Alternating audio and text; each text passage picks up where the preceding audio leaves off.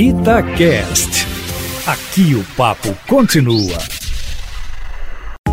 Itatiaia Carros, com Emílio Camanzi. O tão esperado Jeep Compass 2022 chegou.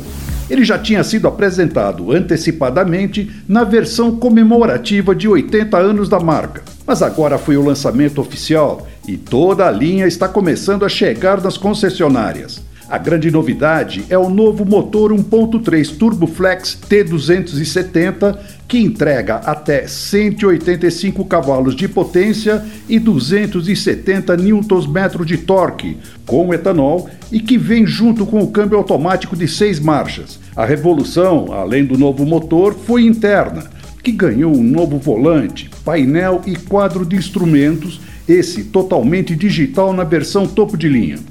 Mas o mais interessante é a nova central multimídia de 10,1 polegadas, com navegação embarcada, espelhamento de celular sem fio e com o Adventure Intelligence, plataforma que permite se conectar ao carro e fazer várias funções, como ligar o motor ou trancar e destrancar as portas por meio de um celular ou smartwatch.